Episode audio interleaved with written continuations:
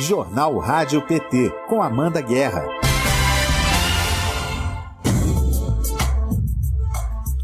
Sexta-feira, 3 de dezembro de 2021, está no ar o Jornal Rádio PT. Sextou com muita informação e luta popular na sua manhã.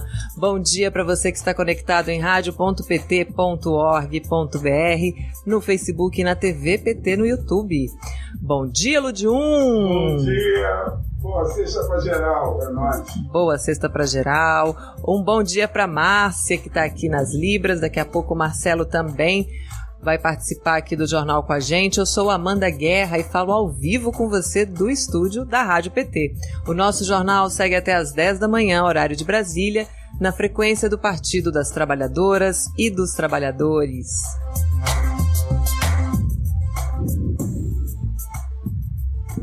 Hoje a gente conversa com o economista e presidente do Instituto Lula, Márcio Postman. A gente vai falar do desemprego, da diminuição de renda dos brasileiros, porque uma revisão do CAGED mostra que o Brasil não criou empregos formais em 2020, como o governo federal repetiu durante o ano inteiro. A verdade é que foram destruídas mais de 191 mil vagas. Vamos ter o balanço da semana no Congresso Nacional com as principais pautas da Câmara e do Senado, além dos destaques de hoje no portal do PT Nacional. Participe do nosso jornal mandando perguntas e mensagens pelo nosso chat do YouTube ou pelo WhatsApp, que é o 61 9316-1527. Você que está aí no Facebook, quer participar, quer interagir com a gente? É só mandar mensagem para o nosso WhatsApp 61 9316-1527. Aproveita para se inscrever no canal, curtir este vídeo, ativar o sininho de notificações e compartilhar a edição de hoje. E eu já vou dar a boa notícia para vocês: a gente ganhou mais mil assinantes no canal ontem, com a exibição da entrevista do presidente Lula no podcast Podpah. Então aí já estamos em 221 mil seguidores aqui no nosso canal e a gente vai crescer muito mais com a ajuda de vocês. Direto do Congresso.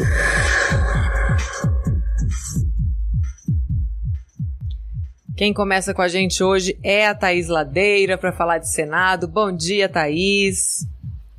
Bom dia, Amanda. Bom dia para todo mundo que está na nossa sintonia, seja pela TVPT, pela Rádio PT. A TVPT que não para de crescer, não é verdade, em seguidores, isso é muito bom. O nosso querido Lula ontem deu uma forcinha a mais, foi uma noite bastante emocionante. Que fôlego, hein, Amanda? Duas horas de entrevista. Olha! Vou te contar, haja podcast. Foi animado. a gente que manda um áudio de vez em quando pelo WhatsApp um pouco maior, a gente pede desculpa, né? Ó, oh, desculpa ainda, tô mandando podcast. Imagina um podcast de duas horas. Eu que não me canso de ouvir o que o Lula diz, e ontem ele estava inspiradíssimo, inclusive dando uma aula, né? De que nós, trabalhadores e trabalhadoras, temos que o quê? Ter acesso aos meios de produção e principalmente aquilo que a gente produz, não é verdade? Naquele Com momento certeza. que, enfim, eu sei que você vai mostrar alguns trechinhos da conversa, mas naquele momento que ele diz assim, aí, Come come ou come camarão? É claro que come camarão, só a gente é que cata, não é verdade? a gente é que produz, a gente que vai lá no mangue, a gente que vai lá na, na, no mar pescar, somos nós que pescamos e produzimos, nós temos que ter direito sim à comida e, e foi impressionante, emocionante toda essa mobilização, mas enfim, hoje ao longo do programa você vai falar bastante de Lula, inclusive o Lula é responsável é, em parte, claro, pela não realização do episódio de hoje do Sextou no Senado. Então, hoje a gente não vai ter o programa às 17 horas. Vou criar aqui só uma expectativa. As pessoas devem estar se perguntando, mas por quê? É porque tem uma agenda às 5 da tarde com o presidente Lula. Daqui a pouquinho você dá mais detalhes, porque na verdade estou aqui para falar do resumo pesado, difícil do Senado essa semana.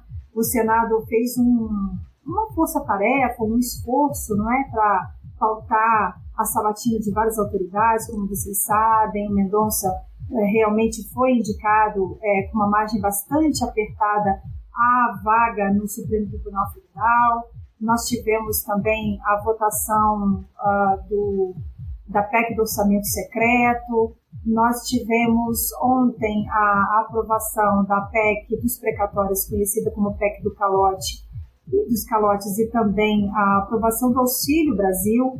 Então, a uhum. semana foi bastante impactante. A semana que vem nos espera com tudo aquilo que não conseguiu entrar na pauta ou entrou na pauta e saiu da pauta, que, por exemplo, são projetos que nos interessam bastante, como o Estatuto dos Ciganos, por exemplo, que está em trâmite no Congresso Nacional há muito tempo. Mas para a semana que vem, Amanda já antecipa que a expectativa é pelo, pela sessão do Congresso Nacional para derrubada de vetos de projetos importantes que a bancada do PT, tanto na Câmara como no Senado, defende. Então a gente fica aí com essa expectativa, apesar da intensa semana que finalizou ontem com, a, como eu disse, a votação no plenário do Senado de aprovação dos da PEC dos precatórios, diferente do que chegou da Câmara. Isso é bom que se diga, o projeto agora ele retorna para a Câmara porque ele sofreu alterações no Senado e ficou garantido na Constituição, por exemplo, o direito à renda básica familiar, o caráter permanente do programa de transferência de renda, não apenas para somente 2022, como estava no projeto original, e também o uso do dinheiro liberado na área social, impedindo, portanto, o orçamento secreto. Então, para entender uhum. quais as modificações que aconteceram, vocês devem acessar o ppnosenado.org.br. É, obviamente, a matéria de capa, né?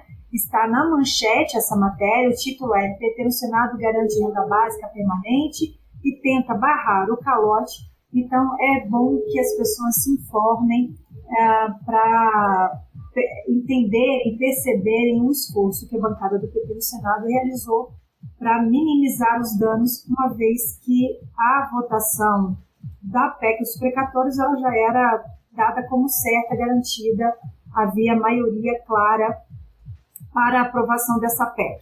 Então, o que foi feito foi uma, uh, alteração no texto que veio da Câmara com esses elementos que eu descrevi agora, e nesse momento a, a, o a projeto, a PEC volta para a Câmara. Agora, só para as pessoas entenderem, quando chegar na Câmara, não vai ser possível fazer novas alterações. O momento de emendamento, de apresentar emendas e destaques na Câmara, já finalizou. O que, que vai, uhum. o que, que uhum. agora os deputados e deputadas vão fazer? Eles vão dizer se querem manter o texto original que saiu da Câmara, Câmara ou se quer aprovar o texto com as alterações que foram feitas no Senado. Então é isso que está em discussão nesse momento. Não há como alterar ainda mais uh, o projeto. Uh, ele vai ser então acatado como está ou vai voltar ao texto original que tinha saído inicialmente da Câmara. Bom, mesmo assim, Amanda, o Didonê deve comentar sobre isso também. É bom lembrar que uh, o Lira tem, o presidente da Câmara, está querendo desmembrar a PEC para que ela comece a funcionar no ano que vem. E aí a gente vai acompanhar também, é, obviamente, pela bancada do PT na Câmara, essa discussão. Agora, eu queria só finalizar minha participação só falando da, da expectativa grande que nós estamos pela chegada do projeto, depois de 20 meses em tramitação, um projeto de lei que garante direitos dos empregadores na pandemia.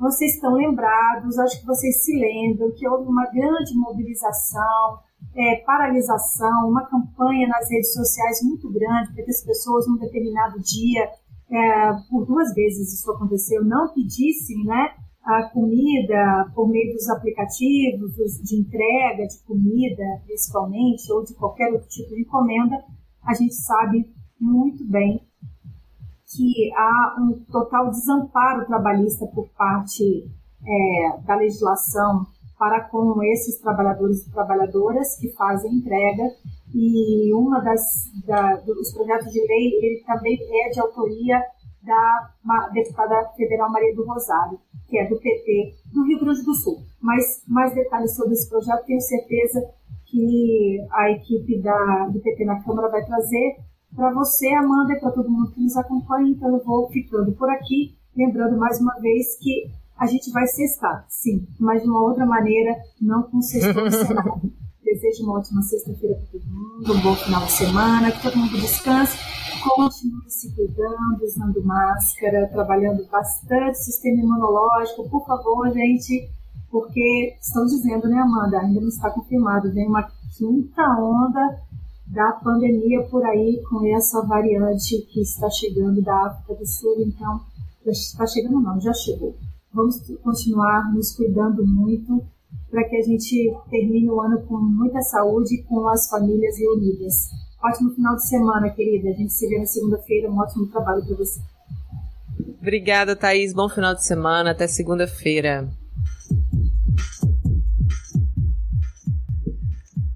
Agora, como a Thaís falou, a gente vai saber notícias da Câmara e um pouco mais também desse projeto de lei aí que, que favorece os, os entregadores né, durante a pandemia. Bom dia, Marcelo de Donê.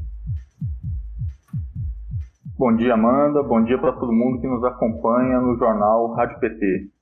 Dentre os informes da semana, a gente pode salientar a aprovação da inclusão do nome de Carlos Marighella no livro dos Heróis da Pátria, na Comissão de Cultura, a Comissão Geral no plenário da Câmara em defesa da valorização dos agentes comunitários de saúde e a aprovação de alguns projetos, dentre os quais esse da, que, que né, garante alguns direitos para os entregadores de aplicativo.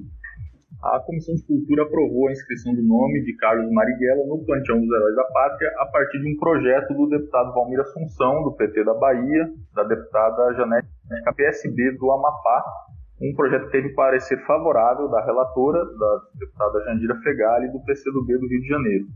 E é parte das celebrações ao centenário de nascimento de Marighella, que completaria 110 anos agora dia 5, né, no próximo domingo. O deputado Valmir Assunção afirmou uma justa homenagem a esse grande brasileiro, defensor da liberdade democrática e de uma sociedade mais igualitária. Seu nome se junta ao nome de outros que também lutaram pela pátria e estará depositado no, no Panteão da Liberdade e da Democracia na Praça dos Três Poderes, em Brasília. Agora, esse projeto precisa ser aprovado ainda na Comissão de Constituição e Justiça. O, o plenário da Câmara se transformou em comissão geral para reafirmar o apoio às reivindicações dos agentes comunitários de saúde e combate a endemias. Essa comissão geral, que é o principal espaço de debates legislativos da Câmara, né? Ele se transforma, ele, ele pauta um tema que é uma comissão geral. Ela foi proposta pelo deputado Zé Neto, do PT da Bahia, e a bancada do, do PT na Câmara defendeu a derrubada do veto do Bolsonaro ao reajuste das categorias, que é o veto 44, na Lei de Diretrizes Orçamentárias, mais um que se inscreve naqueles vetos do mal do Bolsonaro. Ele veta tudo que é bom para o povo, ele veta. Né? Assim como o PT também defendeu a aprovação no parlamento das PECs 14 e 22, que, respectivamente, a 14 regulamenta a aposentadoria especial e institui uma política de reajuste salarial para as categorias, essa é a 22. O deputado Zé Neto lembrou, na época do presidente Lula, os agentes comunitários de saúde, assim como os de combate a endemias, conseguiram estabilidade.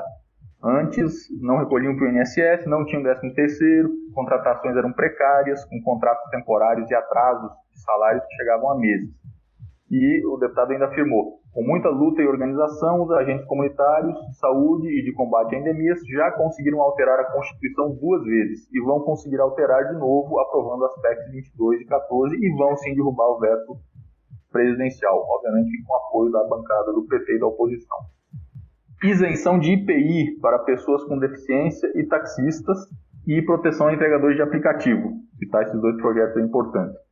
Projeto de lei 5.149 de 2020, que prorroga a isenção do imposto sobre produtos industrializados, que é o IPI, na compra de veículos novos por pessoas com deficiência e taxistas até dezembro de 2026. Ele foi aprovado com voto favorável do PT e o deputado Carlos Zaratini, do PT de São Paulo, explicou que, além da isenção aos deficientes auditivos, a lei prorroga por mais um período essa isenção para os taxistas e, e demais é, portadores de necessidades especiais. Né?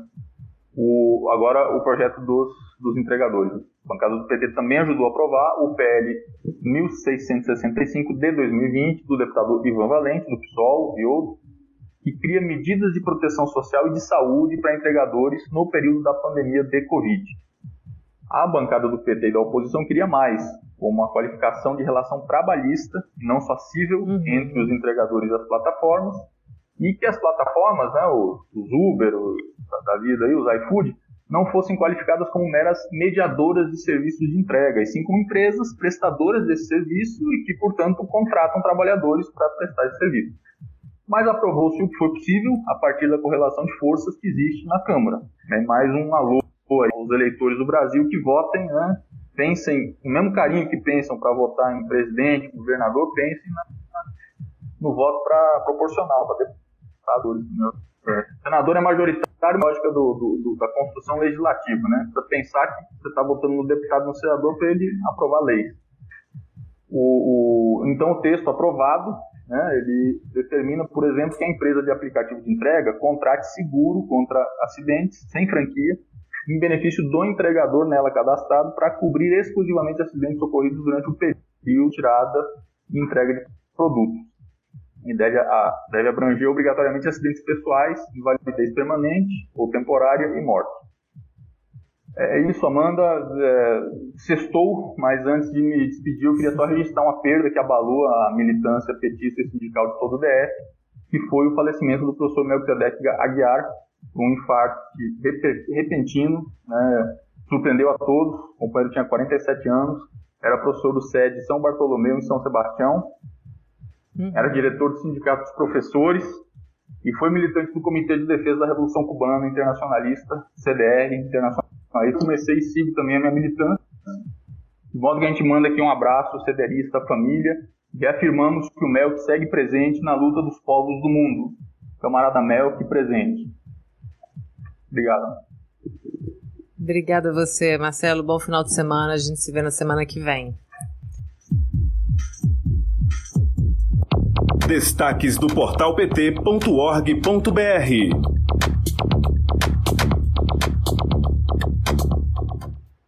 Vamos saber agora as notícias desta sexta-feira no portal do PT Nacional com Fernando Brasil. Bom dia, Fernando. Tudo bem? Bom dia, Amanda. Tudo bem? Como é que você está? Tá tudo bem aqui também. Estamos quase sextando. é isso aí.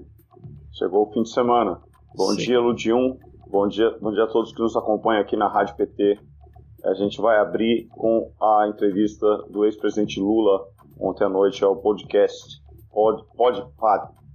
A manchete do, do site, a gente está com essa, essa matéria na manchete, destacamos a entrevista do ex-presidente comandado no programa comandado por Mítico e Igão, de acordo com o perfil do Twitter é, de Twitter do podcast deles, a entrevista contou ao todo com mais de 2 milhões de acessos durante a live.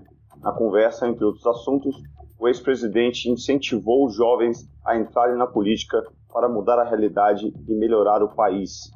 Lula destacou que a população tem motivo para desconfiar dos políticos porque a vida inteira na política se tirou proveito da inocência do povo mas ele pediu para as pessoas não deixarem de acreditar na política, esse poderoso instrumento de transformação social. Confiram essa matéria lá, com esse papo aí com, o Lula, que rendeu bastante assunto na, nas redes sociais.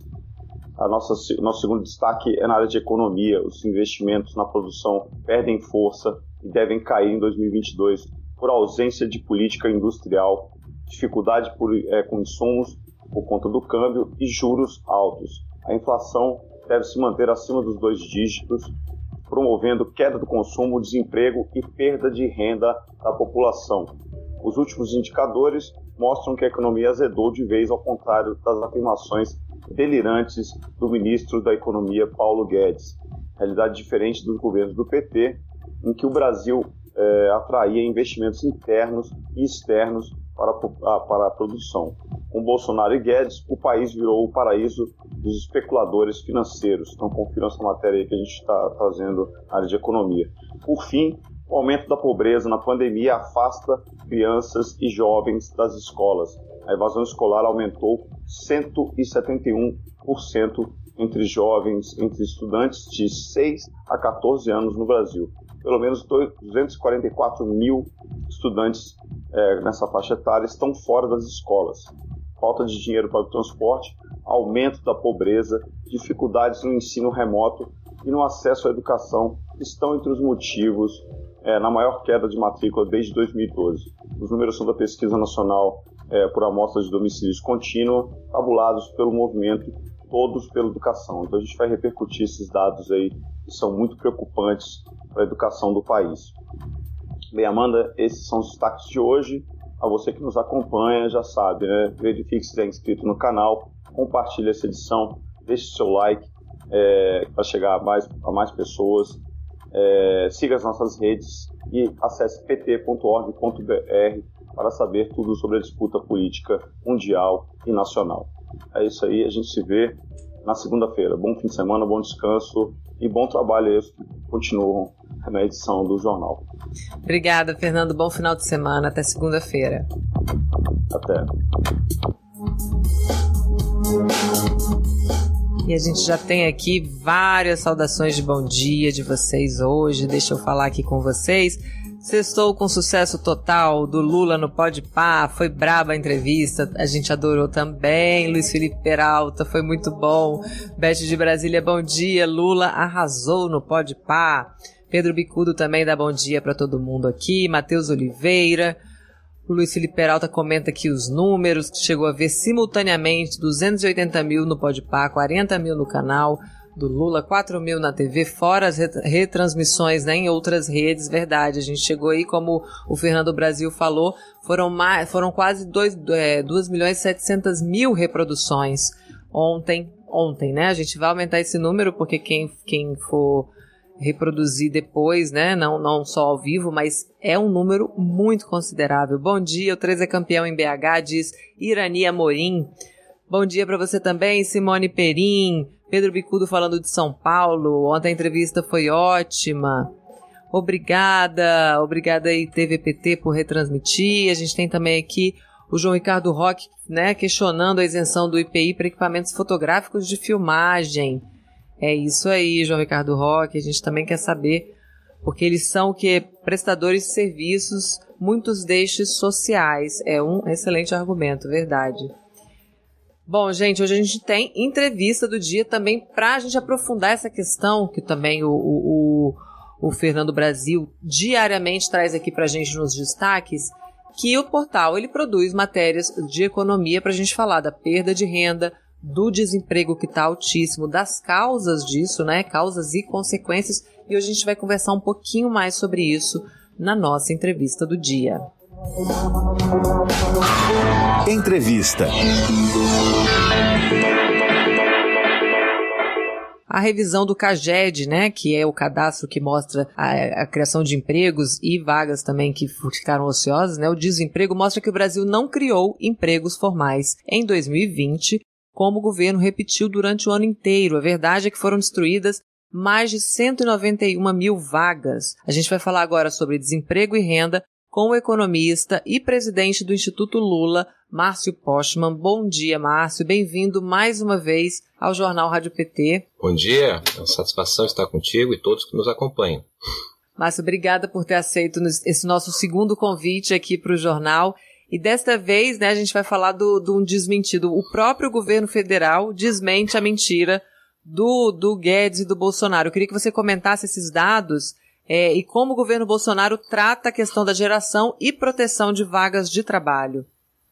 Bem, de fato, o próprio é, governo federal é, terminou encerrando a ilusão gerada por é, informações estatísticas inconsistentes. Né? O, como você bem já enunciou, o CAGED, Cadastro Geral de Empregados e Desempregados, é uma informação é, que resulta é, da manifestação das empresas é, quando contratam ou demitem é, um trabalhador com carteira assinada. E esse tipo de informação é utilizado para fiscalização é, do, dos, dos, pagamentos de encargos sociais, entre outras é, informações. E esse cadastro, portanto, revela a dinâmica é, do mercado de trabalho formal, aquele com carteira assinada. Ocorre que é, ele, esse, esse, cadastro foi alterado, é, eu diria assim, com informações melhores através da, do registro pela, pela, pela internet e o e-social, então nos daria uma condição muito melhor, inclusive, de acompanhar essa dinâmica do mercado de trabalho. Mas, infelizmente, é, o governo Bolsonaro e é, o Ministério da Economia, conduzida por Paulo Guedes, resolveu fazer é, uma, uma mudança nesta metodologia sem transparência, sem, digamos, é, discussão com a comunidade que utilizam esses dados, fez por um grupo de técnicos muito pequenos e passou a anunciar informações que, é, de certa maneira, é, eram completamente distoantes daquelas que o, o IBGE, por exemplo, uh, revela através das, das, das, pesquisas de emprego, sobre desemprego e até mesmo senso comum. Todo mundo percebia já no ano passado que o desemprego tinha aumentado em função da pandemia e das medidas tomadas. Mas o governo insistiu nesse tipo de informação, dizendo que estava criando emprego e assim por diante, até que houve uma primeira uh, avaliação técnica, isso inclusive partindo da, da, da preocupação do próprio Banco Central dirigido por é, pessoas indicadas pelo atual governo que não aceitavam essas informações. E na primeira avaliação revelou que o número de empregos gerados no ano passado não seria aquele, mas muito menor. E agora, uma segunda avaliação técnica revela que não houve, na verdade, nem mesmo um saldo positivo, pelo contrário, negativo. Eu até arriscaria dizer que, é, numa outra administração democrática e transparente, talvez as informações sejam ainda mais falsas do que elas já foram apresentadas, não é? Mas, de toda maneira, agora sabemos que não é, seria impossível um país que teve um encolhimento na renda o ano passado de mais de 4%, segundo o IBGE, ter gerado emprego formal, o que foi demonstrado agora. E aí, como o IBGE também anunciou né, essa, essa nova queda na renda média dos trabalhadores, são agora 4%, né, no terceiro trimestre deste ano. É a quarta queda trimestral consecutiva, é um acúmulo aí de queda na renda e aí eu queria te perguntar, Márcio, isso é só incompetência ou isso também faz parte do projeto do governo federal para encolher a, a, a capacidade de, de, de, renda e de emprego da população trabalhadora? É, eu combinaria o teu questionamento à, própria revelação é, das informações do IBGE sobre o comportamento do PIB, da economia mais geral, é, que foi ontem é, traduzido nesse, no terceiro trimestre como também negativo, que seria, na verdade, uma recessão. Como a renda da população dos trabalhadores está encolhendo, não tem consumo.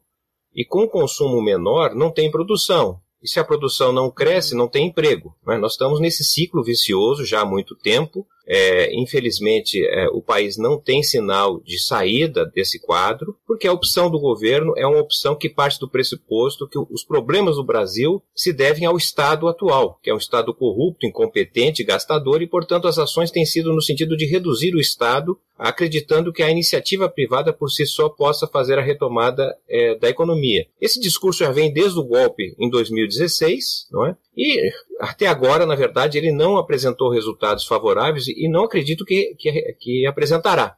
Então, não tenha dúvida que estamos vivendo hoje uma situação em que a renda da população, dos trabalhadores, ela encolhe, de um lado, porque falta dinamismo econômico, emprego, então há mais pessoas competindo pelo mesmo emprego, isso rebaixa a taxa de salários, e de outro lado, porque também o próprio governo uh, estimula a inflação né, com a política de majoração dos preços dos combustíveis.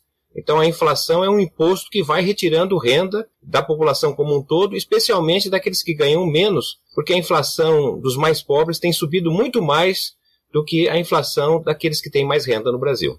E aí você falou do golpe agora, Márcio. Eu queria que a gente também voltasse um pouquinho no tempo e falasse daquelas medidas para geração de emprego e renda nos governos do PT, antes do golpe, né? Porque depois a gente teve reforma trabalhista. Como é que funcionava é, é, as políticas voltadas para geração de emprego nos governos do PT? Bem, podemos começar dizendo que uh, a experiência passada indicava que o Estado não era uh, o central, o centro do problema, mas parte da solução dos problemas do Brasil. Então, nós, nós tivemos uma série de iniciativas que partia justamente do pressuposto que o grande ativo do Brasil é seu mercado interno, o seu mercado consumidor. E para isso era fundamental a distribuição de renda. A população com mais renda é uma população que consome mais.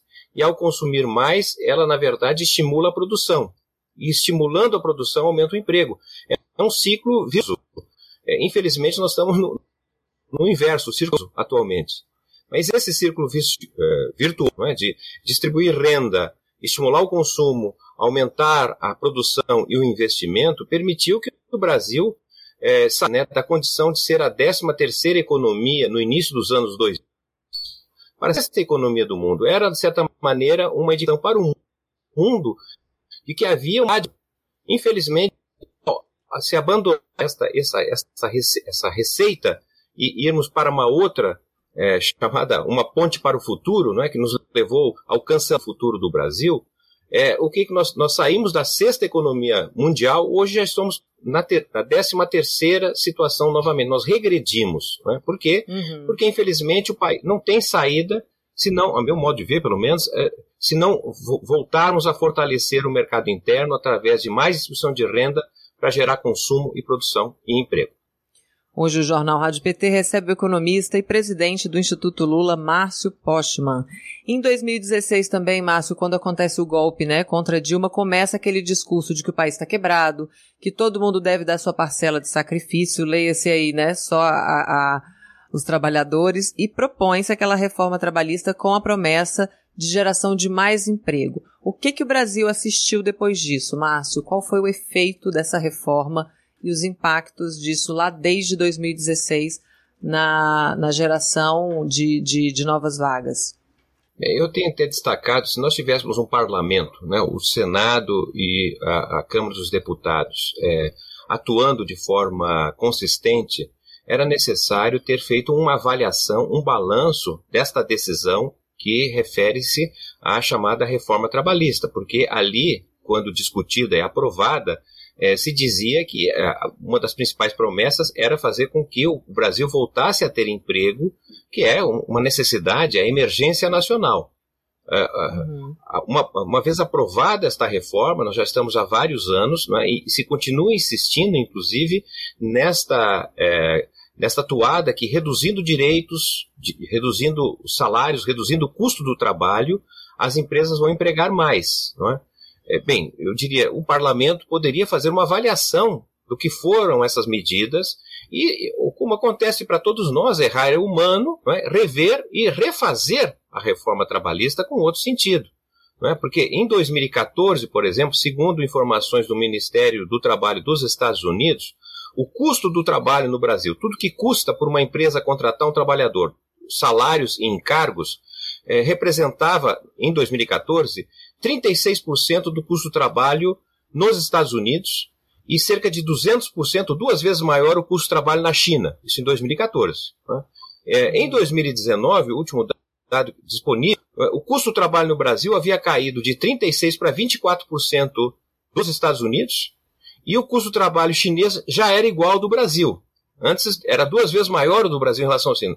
Então nós tivemos uma redução do custo do trabalho, porém não houve aumento de emprego, porque o que determina um emprego num país não é a quanto custa para a empresa, mas sim se há demanda para os produtos que a empresa produz. Se há consumo, a empresa, na verdade, contrata trabalhadores, mesmo que os salários sejam maiores, porque ela, na verdade, vê ali a possibilidade de ter o seu retorno esperado. Exatamente, o que acontece é um encolhimento do Estado, né? E a justificativa sempre é a questão da economia. E em cinco anos, né, do, do golpe de 2016, o desemprego aumentou até 70%. Além da taxa de desocupação, aumentou também o índice de trabalhadores subutilizados em 66%.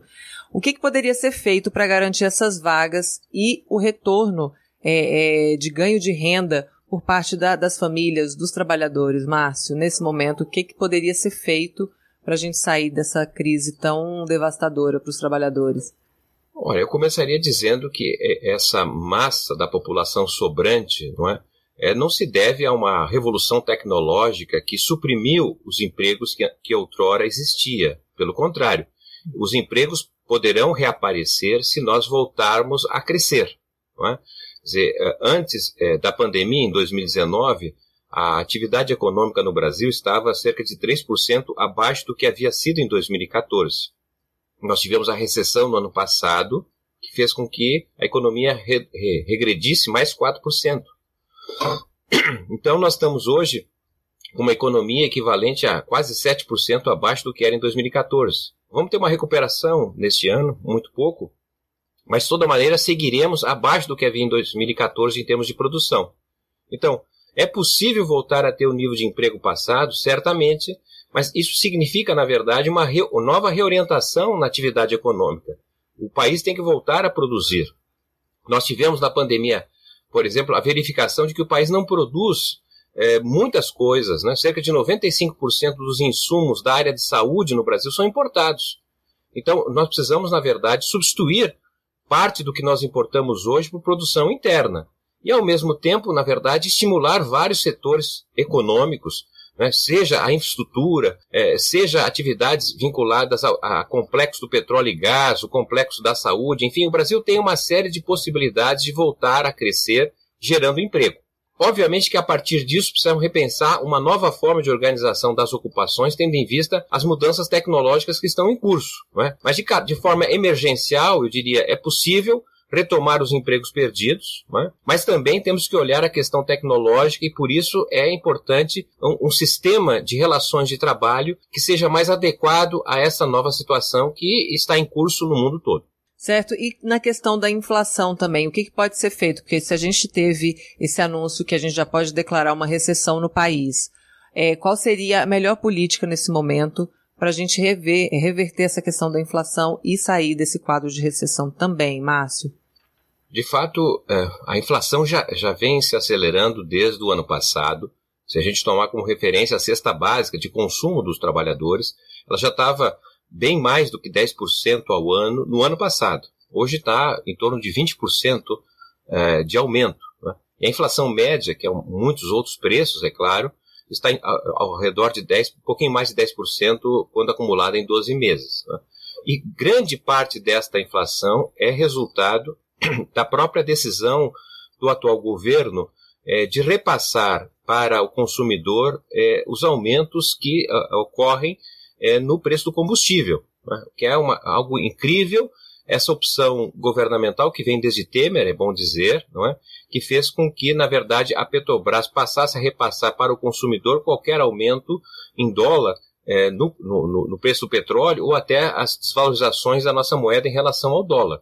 Isso, de um lado, favorece, digamos, o, o, forma de dividendo aos acionistas da Petrobras, uma parte crescente são estrangeiros, mas prejudica a população porque o petróleo, o combustível, é um macro preço, né? porque nós temos hoje uma matriz de transporte que depende do petróleo.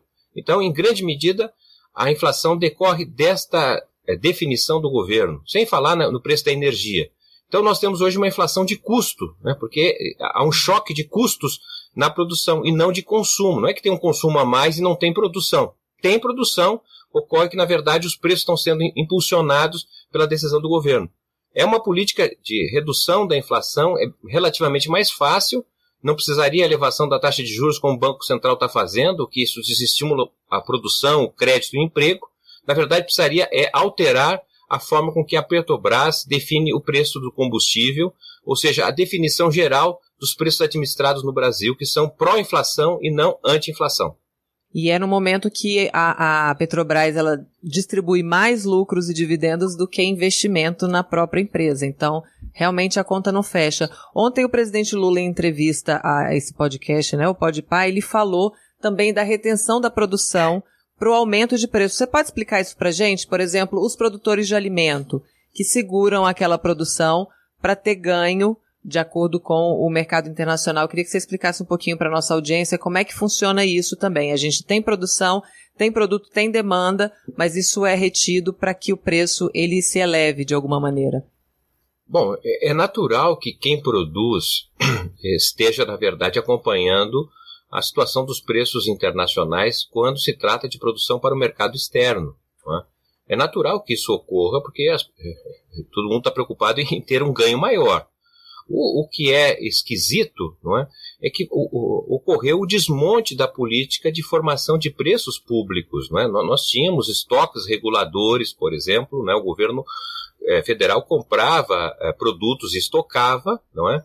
E utilizava esse estoque justamente quando os preços tinham se elevado muito, então ele, ele desovava os estoques para evitar que o preço subisse demasiadamente e também comprava mais produto, produção quando estava o preço em baixa. A ideia era manter, na verdade, uma garantia de um preço mínimo ao produtor. É? Como nós, nós, estamos dentro daquela receita de que o Estado é o problema e, portanto, quanto menor o Estado, melhor para o país, esse é um, é um resultado direto, concreto. Né? Porque ao, o Estado, ao sair da regulação dos preços é, é, primários da economia, né, o que nós estamos tendo é esse, esse movimento especulativo. Quem produz fica olhando a evolução dos preços no mercado internacional. Quando os preços estão muito altos, eles exportam. Quando não está, eles estocam. É? Mas, e, mas quem paga o preço, no fundo, é a população, porque não tem para onde fugir. É? Então, isso decorre justamente da ausência de uma política de segurança alimentar, de uma política de sustentação de preços mínimos, que vinha sendo feito no passado e com resultados muito exitosos, mas que infelizmente é uma política hoje abandonada, precisa ser recuperada em novo patamar. O Luiz Felipe Peralta pergunta aqui é, se existe alguma atualização para o livro Desenvolvimento, Trabalho e Renda no Brasil, do projeto Brasil e Debate da Fundação Perseu Abramo, ou outras publicações nessa linha, Márcio? Sim, a Fundação Perseu Abramo tem feito um trabalho muito exitoso de, de produção, de subsídio a, ao conhecimento é, é, acho que o melhor encaminhamento é justamente entrar no site da Fundação e acompanhar as várias publicações, entre elas aquelas voltadas justamente para esse tema que foi levantado pelo Luiz, é, sobre a, a, temática do trabalho e geração de renda. Ele, ele falou que sei que não faz parte da pauta, mas seria interessante se o Márcio pudesse falar um pouco do, do Instituto Lula, que também sofreu enormes ataques como é que estão os projetos e como a militância, né, e os simpatizantes podem apoiar o Instituto. É muito importante é, poder falar do Instituto Lula, não é? De fato, ele foi fortemente atacado na segunda metade da década passada. É, o objetivo era justamente é, encerrar o Instituto. A direção daquele momento conduziu com muito êxito é, e, na verdade, manteve o Instituto funcionando, não obstante as dificuldades pela qual passou. Nós, eu diria, estamos já numa outra fase, uma fase de ascensão do Instituto Lula. Ele tem, na verdade, um grande ativo, como sabemos, que é a personalidade é, do presidente Lula. Temos um segundo ativo que é, é a herança, o legado é, do governo, dos dois mandatos do presidente Lula, uma referência internacional. É, e estamos trabalhando é, no que diz respeito também a um instituto atuante em termos de ser um laboratório de ideias e de projetos para o país. É, sobre isso, nós temos mais de duas centenas de é, pessoas envolvidas em diferentes atividades de formação, de produção de conhecimento e que todos são convidados a, a, a se associar a esse empreendimento de conhecer o Brasil para transformá-lo melhor, especialmente nesta nova era que estamos vivendo, que é a era digital. Então, no site, nas redes sociais, o Instituto está presente. Estamos com muitas novidades e gostaríamos muito de ter o apoio de todos aqueles que acreditam que o Brasil pode ser mais muito melhor do que é atualmente. Então, pelo portal mesmo do Instituto, é possível tornar-se um associado, Márcio? Exatamente. Estamos agora já na, na, em vista de fazer uma grande campanha de associação para todos aqueles que querem apoiar né, essa instituição fantástica de uma personalidade que nos deixa tão estimulada como o ex-presidente Lula. Então, né, quando começar a campanha, vocês voltam aqui para a gente divulgar também e apoiar essa campanha de vocês, para a gente trazer mais associados, mais apoiadores para o projeto. Márcio Postman, economista e presidente do Instituto Lula, muito obrigada pela sua participação mais uma vez aqui com a gente no Jornal Rádio PT. Eu que agradeço. Um bom final de semana a todos. Semana que vem tem mais. Um abraço. Um abraço, muito obrigada. E se você chegou agora e não pegou a entrevista completa, hoje a gente vai reprisar esse conteúdo às três da tarde na Rádio PT, além do nosso podcast lá no Spotify, que você pode acompanhar essa entrevista na íntegra com o Márcio Postman, economista e presidente do Instituto Lula mais emprego, mais renda e mais direitos para trabalhadores e trabalhadoras. Essa foi a diretriz é, dos governos do PT. Vamos saber mais nesse episódio do Deixa eu te contar, narrado pela Super Thaís Ladeira. Deixa eu te contar.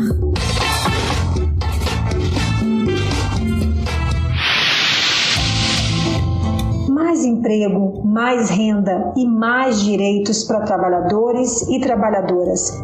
Essa foi a diretriz dos governos do PT. Foram criados 19,4 milhões de empregos formais. Foram 1,5 milhão de empregos por ano, um marco histórico de geração de emprego no país. Os empregos formais passaram de 28,7 para 49,6 milhões entre 2003 e 2014. Alcançar esses números só foi possível porque os governos petistas tinham como objetivo elevar a renda dos brasileiros e brasileiras. O crescimento do emprego se deu de forma disseminada, com forte expansão tanto nas áreas metropolitanas quanto no campo. O emprego cresceu em ritmo acelerado e o desemprego diminuiu de forma expressiva.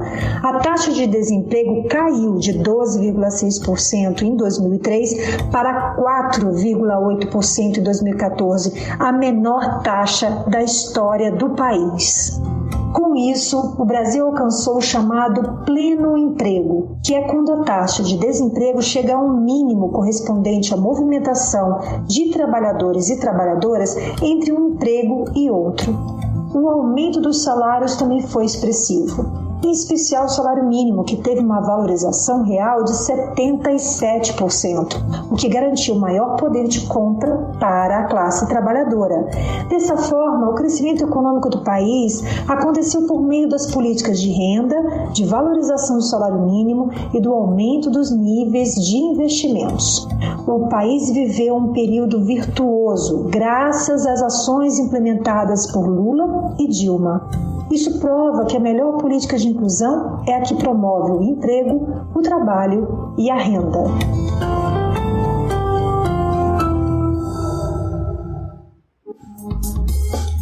Sempre bom recordar, né, gente? Esse Deixa eu te contar também está disponível no nosso Spotify para quem quiser acompanhar. Tem esse e outros episódios é, que relembram né, as políticas exitosas dos governos do PT.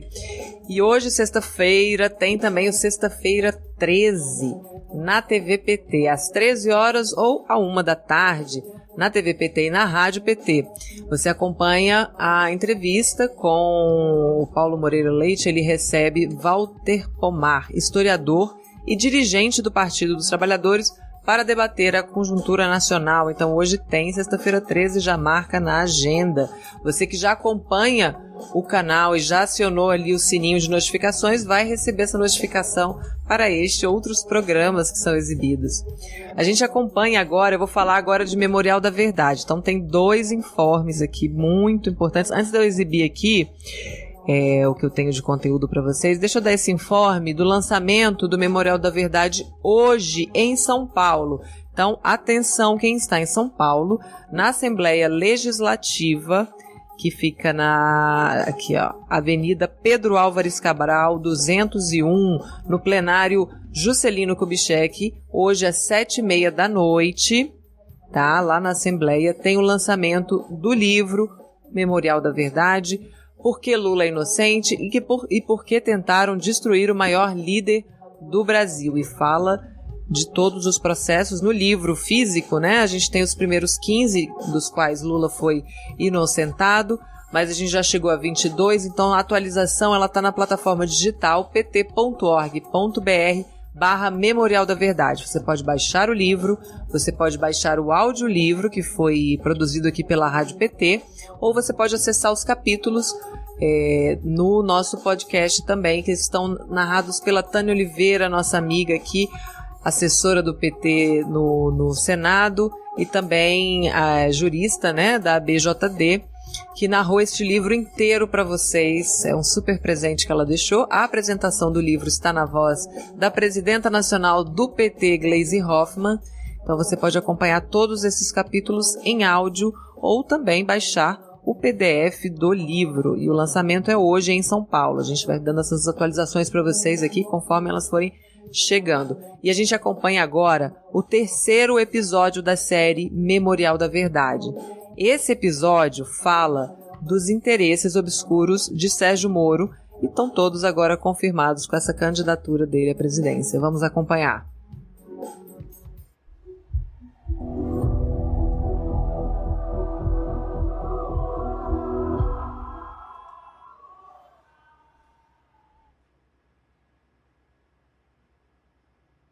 o comprometimento da justiça e o comprometimento da acusação com a imprensa está levando a um impasse. E alguns jornais fizeram disso a sua peça principal de notícia. E eles estão com dificuldade como é que isso vai acabar se esse tal de Lula foi inocente.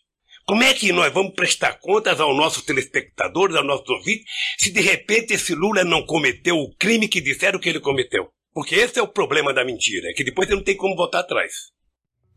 A palavra inglesa lawfare pode ser traduzida como guerra judicial e significa manipulação da justiça com o objetivo de destruir um inimigo, que pode ser uma pessoa, uma empresa, um partido ou até mesmo o governo de um país.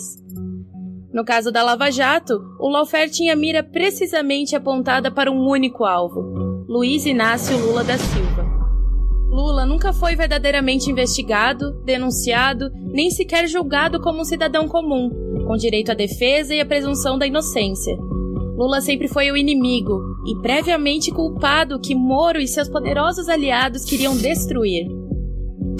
E o que ficou provado posteriormente foi justamente os interesses políticos por detrás dessa verdadeira operação de guerra, cujo alvo nunca foi o combate à corrupção. Eles utilizaram a possibilidade de combater a corrupção para montar uma quadrilha em benefício deles mesmos. A notória parcialidade de Sérgio Moro foi sendo apontada pela defesa do ex-presidente Lula ao longo de todo o processo. A sua condução coercitiva, quando sequer havia sido chamado a depor e nem tinha qualquer acusação formal contra si. O grampo ilegal de conversas entre ele e a então presidenta Dilma Rousseff, as contradições da sentença do triplex do Guarujá, em que o próprio Moro admitiu não haver relações com os contratos da Petrobras. E ainda a divulgação de uma delação falsa de Antônio Palocci apenas uma semana das eleições. Por último e não menos importante, o completo abuso do então juiz, que ordenou à Polícia Federal que não soltasse Lula mesmo diante da determinação de um desembargador federal tomei a decisão de ir para a Polícia Federal em Curitiba quando eu poderia ter saído do Brasil. Eu fui lá porque eu queria provar que o Moro era mentiroso. Eu queria provar que a força-tarefa de Curitiba era uma quadrilha. Em outubro de 2018, eis que o ex-juiz, após declarar publicamente e por dezenas de vezes não ter qualquer interesse em assumir cargo político, aceita convite do recém-impulsado presidente da República, Jair Messias Bolsonaro, para assumir o Ministério da Justiça. Presidente este que foi direta e absolutamente beneficiado pela condenação de Lula, líder absoluto em todas as pesquisas eleitorais na operação comandada por Sérgio Moro. Coincidência? Só que não. Olha, isso eu já falei publicamente mais de uma vez e a resposta é não, não tem nenhuma pretensão de candidatar a carreira de ir para uma carreira política. Meu trabalho é como magistrado, sempre assim. Não, o juiz deve, faz, deve julgar segundo o que está no processo, né? segundo a lei, as provas e os fatos. Então ele não deve se preocupar com consequências políticas das decisões que ele profere. E, sinceramente, não me vejo com esse perfil. Não me vejo, e já disse mais de uma vez, e reitero quantas vezes forem necessárias, que não sou candidato, não serei candidato. Nada disso esse tipo de ambição. E o que eu posso dizer é o seguinte: eu não tenho esse tipo de pretensão. Mesmo diante da nítida e evidente suspeição de Moro, e enquanto se seguiam as arbitrariedades e denúncias infundadas contra Lula, numa teia de mentiras nunca antes vista na história desse país, o pedido de habeas corpus para colocar o ex-presidente em liberdade demorou mais de dois anos até ser concluído e, enfim, restituí-lo dos seus direitos civis e políticos. Conseguimos provar, caso a caso, na justiça, a inocência do presidente Lula. E essa absolvição definitiva é a maior demonstração de que tudo aquilo que foi construído pela Lava Jato e por aquilo que dela derivou estava alicerçado, estava calcado numa mentira nós tínhamos um esquema das delações com o Sérgio Moro, apoiado por esse pessoal que sempre apoiou Jair Bolsonaro. Aí depois puseram o Sérgio Moro no governo. Foi preciso uma série de reportagens publicadas no site da Intercept Brasil, em parceria com outros veículos, para que a opinião pública e todo o meio jurídico validasse o que a defesa do ex-presidente Lula sempre soube. Sérgio Moro comandava diretamente as ações dos procuradores, tornando-se parte da acusação, o que é terminantemente vedado a um juiz pela legislação do Brasil e de qualquer país democrático. Ficou decidido, enfim, que a 13ª Vara de Curitiba nunca teve competência para tratar dos processos contra o ex-presidente. O STF anulou as quatro ações penais contra Lula em Curitiba e uma por uma as demais acusações e processos foram sendo derrubados. A farsa foi desfeita e a justiça, enfim, prevaleceu. Essas coisas me fazem não ter raiva. Essa coisa me faz o seguinte, Lula, você tem que ter tranquilidade para a tua vingança melhorar a vida do povo. A tua vingança é fazer o país voltar a crescer. A tua vingança é fazer o país ser respeitado no exterior. A tua vingança é colocar mais gente pobre na universidade. Essa é a vingança que eu desejo. É lutar e derrotar a pobreza. E fazer com que o país seja definitivamente de todos. Pai, afasta de mim esse cálice. Afasta de mim esse cálice. Para tomar esse país de volta das suas mãos. Tirar um genocida da cadeira de presidente da República. Viva Lula! Viva a classe trabalhadora!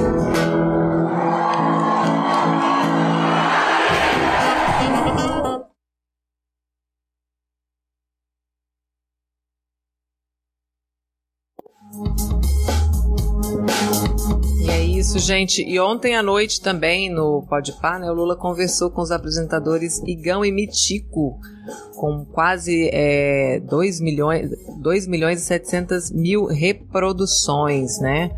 Então o pai tá super on. A gente só tem aqui mais, mais mensagens sobre isso. A Cleusa Ramos dizendo que a entrevista de Lula foi maravilhosa, foi. E a gente tem ela em formato podcast, já tá pronto, né, né, Lud? Já tá no nosso Spotify o podcast dessa entrevista. Ainda não. Mas vai sair hoje. Não, o vídeo não. O vídeo já tá na TV. Mas e o podcast sai hoje? A gente vai informar vocês, vocês fiquem. A, a gente conta tudo para vocês. Então foi um sucesso total e você pode rever aqui na TVPT, como eu falei, e em breve no nosso Spotify. Mas a gente separou um trechinho para quem não acompanhou ontem, quem quer rever também um pedacinho desta conversa, que foi animadíssima, duas horas de papo, foi muito bom. Vamos conferir agora um pedacinho do que foi essa conversa ontem. Todo filho de trabalhador da periferia tem direito de disputar uma vaga na universidade. Era acabar com essa mentalidade escravocrata. São 350 anos de escravidão que ainda permanece na cabeça das pessoas. O ódio porque o pobre tem ascensão. O ódio porque o pobre vai para o centro de São Paulo, vai para o Ibira, vai para Ibirapuera. Sabe?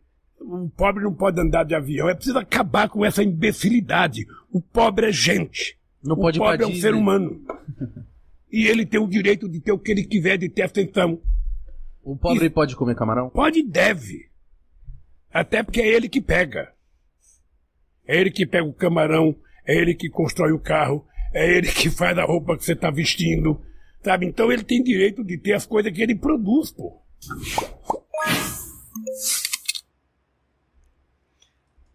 Muito bom. Pobre pode e deve comer camarão. Tem aqui é, o, o João de Brida dizendo que ontem o presidente Lula estava muito à vontade, respondeu a todas as perguntas com muita desenvoltura, inteligência e muito bom humor. E, e, João, foi muito legal também como ele conversou bem com, a, com, a, com o público jovem né, do Podpah. O Lula conversa com todos os públicos. O João Ricardo comenta aqui que um filme que fizeram sobre a Lava Jato, que o juiz imoral era protagonista. Ele foi ao cinema e fotografaram alguém oferecendo pipoca para ele. Mais marketing para o golpe em Lula e no Brasil. O que que é isso? Se indigna aqui o João Ricardo Roque. É isso, né? A gente já viu que a imprensa tradicional já escolheu seu candidato, né? Então a gente já sabe o que, que vem por aí. A diferença é que desta vez nós temos também a, as nossas ferramentas, a gente está muito mais inserido na comunicação digital, que é o que de fato vai decidir a próxima eleição. E aí o Luiz Felipe Peralta parabeniza nosso trabalho, esse trabalho está sensacional, parabéns à comunicação do PT, viva a TV PT, viva a Rádio PT. Muito obrigada, viu, Luiz Felipe Peralta, a gente adora esse reconhecimento que a gente trabalha todos os dias, é para isso. Flores Maia diz que é petista há décadas. Muito bem.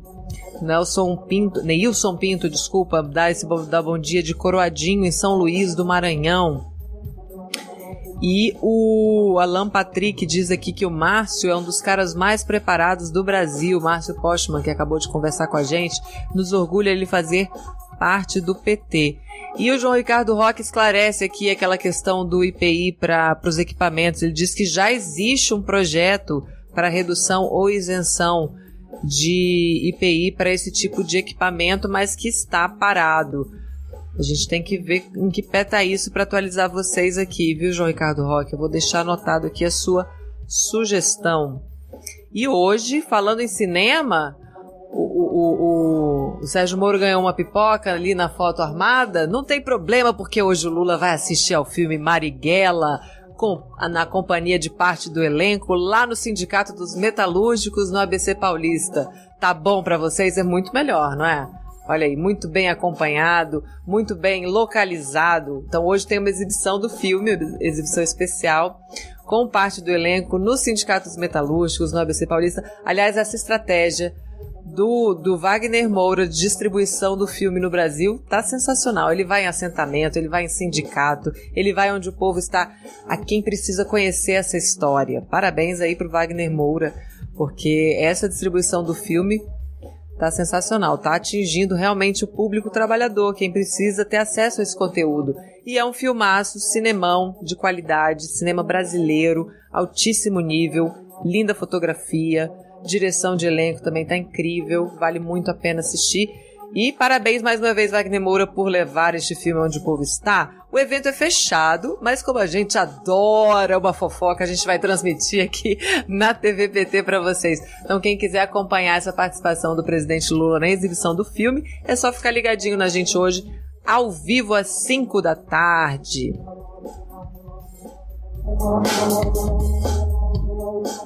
E falando um pouquinho mais sobre o desmonte na Petrobras, né, na, co na contramão da soberania energética, né, no desmonte do que era a Petrobras, que era do poço ao posto. A gente ouve agora no PT Informa com a reportagem da Thaisa Vitória. PT Informa. A primeira refinaria construída no país e também a primeira privatizada pelo governo de Jair Bolsonaro, a Landulfo Alves, na Bahia, vai ser palco de uma manifestação nacional na manhã desta sexta-feira, dia 3. O ato foi organizado pela Federação Única dos Petroleiros e seus sindicatos em protesto contra a venda da unidade. A refinaria, avaliada entre 3 bilhões e 4 bilhões de dólares, foi entregue pela gestão do general Joaquim Silvio Luna por 1,8 bilhão de dólares, junto com terminais e outros ativos de logística da Petrobras no estado. A conclusão da venda foi anunciada pela direção da estatal nesta terça-feira, dia 30. O Fundo de Investimentos dos Emirados Árabes, Mubadala, criou a empresa Acelam, que vai ficar responsável pela administração da refinaria baiana. O coordenador geral do Sindipetro Bahia, Jairo Batista, afirma que na contramão das grandes petrolíferas, a Petrobras se apequena ao abrir mão do seu parque de refino, deixando de ser uma empresa integrada. Danilo Silva, ex-conselheiro da Petrobras, em entrevista ao jornal Rádio PT, explica como o desmonte da Petrobras começou. Vamos ouvir. O avanço do Temer começa, começa ali o desmonte da Petrobras, de fato. O Temer vem já com essa é, com essa postura de praticar preços de mercado, de transformar. Eles mudam ali o estatuto da Petrobras, onde ali estava no, no estatuto da Petrobras estava escrito que a principal função da Petrobras era garantir o abastecimento nacional. E ali eles quebram, mudam o estatuto da empresa e colocam que a principal é, tarefa da Petrobras é remunerar os acionistas. Então, é, é, só uma frase no estatuto, mas que diz muito do que foi o governo Temer. Passa um processo que a gente tinha no governo Lula e Dilma de investimento pesado, Petrobras como indutora do, como, como, indutora e mediadora do Estado em vários lugares, né? Muitas vezes, principalmente nas regiões mais pobres do país, a Petrobras fazia o papel do Estado, seja com programas de socioambientais, com programas educativos, educacionais. Isso é simplesmente tirado de pauta. A Petrobras para de ter esse papel social, já no governo Temer.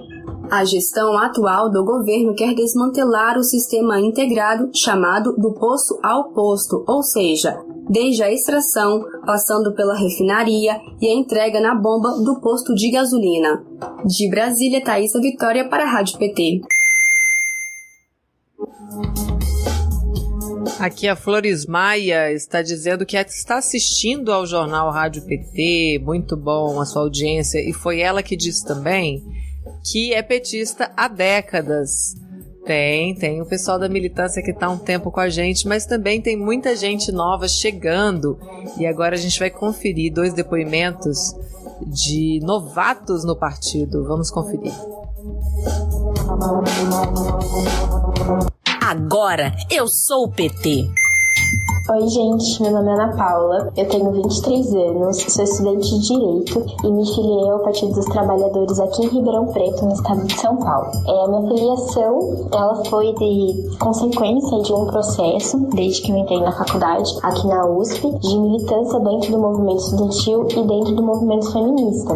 Nesses espaços eu tive contato com grupos de juventude do partido, pelos quais foram me apresentando diversos projetos que o partido desempenha é, pela sociedade e foi por isso que eu fui me apaixonando e vendo como eu poderia transformar a vida das pessoas e realmente atingir um projeto, um sonho de país que eu sempre tive. Por essa razão, para mim foi inevitável minha filiação no Partido dos Trabalhadores, partidos do qual eu tenho muito orgulho de fazer parte e que finalmente é, eu sinto uma identificação e uma garra e uma vontade de tipo construir um Brasil melhor. E dentro do Partido dos Trabalhadores, como instrumento para a transformação social, eu me encontrei e por isso que hoje eu faço parte desse projeto tão bonito.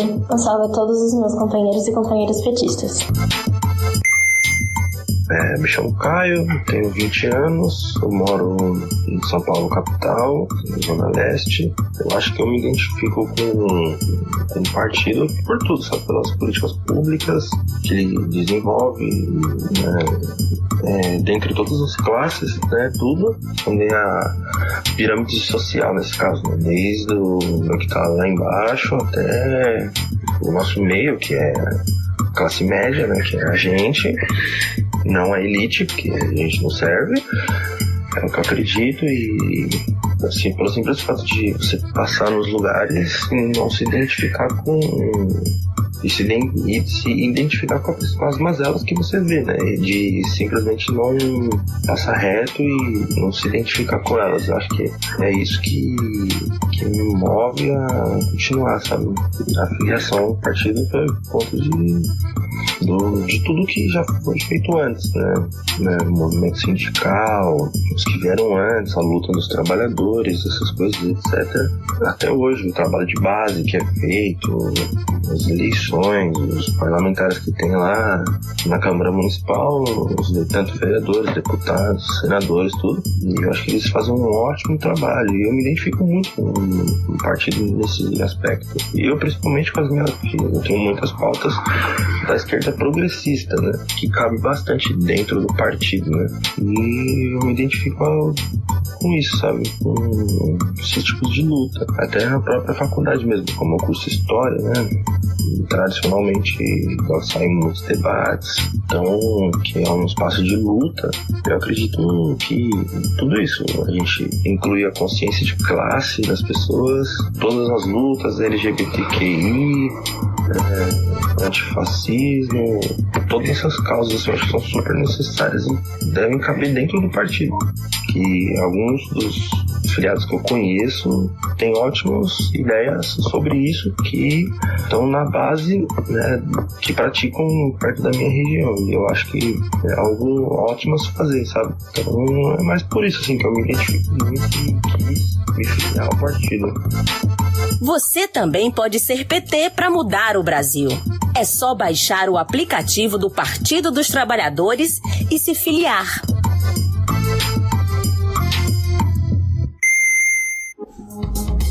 É bom lembrar também que além do aplicativo você pode acessar pt.org.br barra filiação sem cedilha e sem tio, filiacal, e você pode fazer a, todo o processo de filiação pelo portal também. Não precisa, é, não, não precisa, não, não é só pelo aplicativo. A Cleusa Ramos diz muito interessante essa fala dos filiados. A gente também adora esses testemunhos, que é muito bom, a gente se sente próximo do pessoal, né? Aqui a Maria José diz que o Brasil só vai ser maior quando o PT, Partido dos Trabalhadores, voltar. Nosso país está em em uma enganação porque acreditaram em um modelo ponte para o futuro que virou uma pinguela, na minha opinião. Maria José aqui desabafando que o ponte para o futuro, né, não deu, foi ligou nada a lugar nenhum, pelo contrário, né, só deixou a gente numa situação ainda mais difícil. O João de Brida diz é muito bom ouvir o depoimento de jovens progressistas que lutam por um Brasil melhor. Parabéns aos nossos jovens, a esperança de um Brasil melhor e mais justo para todos. É verdade, João de Brida. É muito importante ver a juventude, juventude engajada. Falando em juventude, vocês que estão aqui ouvindo a gente, assistindo, vocês conhecem alguém que vai ter idade para votar no ano que vem? Conversem com esses jovens, conversem com essas pessoas, expliquem o processo de, de de registro do título, para que eles possam votar e exercer esse direito tão fundamental que, que é possível, né? É permitido a partir dos 16 anos aqui no Brasil. Então a gente tem uma, um, uma galera nesta idade sem perspectiva de futuro, precisando de um alento e é muito bom que eles se envolvam no processo, que eles se engajem, que eles tirem o título, que eles votem. Vamos trazer esse pessoal para perto da gente também. Aqui o Luiz Felipe Peralta diz que o Fernando Brasil, que está hoje aqui participando do nosso chat, que eu já vi, Fernando Brasil, você, diz que ele tem que fazer um Twitter para entrar no engajamento da rádio e da TVPT e nos debates na rede. Ficou aí o convite. Vem pro Twitter, Fernando Brasil. A Flores Maia diz que eh, manda um recado aqui pro Lula. Os tabuleirenses do estado do Ceará mandaram abraços para todas e todos. Muito bem, obrigada pelo abraço. Se for pra gente também aqui da, da Rádio PT, a gente adora. A gente manda outro maior ainda. Se amarra, a gente se amarra, né, Ludium? A Cleusa Ramos diz que é dar voz e vez aos filiados na Rádio PT. Tudo de bom. Sim, a gente adora também que vocês falem. Essa rádio é de vocês, a gente costuma dizer. Por isso que vocês podem também vir, vir de áudio no zap. Manda um áudio pra gente. A gente exibe aqui durante a, o nosso jornal. A gente mostra um pouquinho da voz de vocês, da opinião de vocês. Desabafem. Podem mandar abraço, pode mandar desabafo, pode mandar críticas ao governo Bolsonaro. A gente vai adorar. Aqui o Paulo Carvalho diz que chegou atrasado por causa do fuso horário. Também sou PT desde sempre, sou trabalhador. Paulo Carvalho chegou atrasado, não tem problema. Você pode pegar a reprise da entrevista de hoje às três da tarde na Rádio PT ou escutar o jornal inteiro, que também o podcast vai ser lançado hoje. E o Jornal Rádio PT de hoje termina agora, mas você pode seguir ligado em rádio.pt.org.br ou no nosso Spotify, é só procurar pela Rádio PT e aproveitar os nossos conteúdos. Um abraço forte aqui para o pessoal dos 21 diretórios estaduais do PT que nos apoiam nesta transmissão no Facebook. Muito obrigada, pessoal, pela, por essa formação de rede tão bonita que a gente está fazendo. A gente volta na segunda-feira ao vivo, a partir das nove da manhã, horário de Brasília. Para quem se perdeu aí no fuso horário, é de nove às dez, horário de Brasília na Rádio PT na internet, na TV PT no YouTube ou pelo Facebook dos 21 diretórios estaduais, tem muita gente ligadinha na gente, ou no Facebook do PT Nacional. Você pode escolher. Mas quem está no Facebook, vamos aproveitar e reforçar aquele convite. Entra no YouTube, se inscreve no canal, assina o sininho de notificações, curte o vídeo de hoje, ajuda a gente a fortalecer e aproveitar que o engajamento de vocês dá frutos, viu? Outro dia, foi essa semana que eu anunciei que a gente tava com 220 mil seguidores. A gente ganhou mais mil seguidores de ontem para hoje, então somos 221 mil aqui interligados nessa rede bonita aqui do YouTube todo dia junto aqui. Então, tá crescendo e vai crescer mais com a ajuda de vocês. Então é isso, gente. Muito obrigada pela companhia. Rádio PT, aqui toca democracia.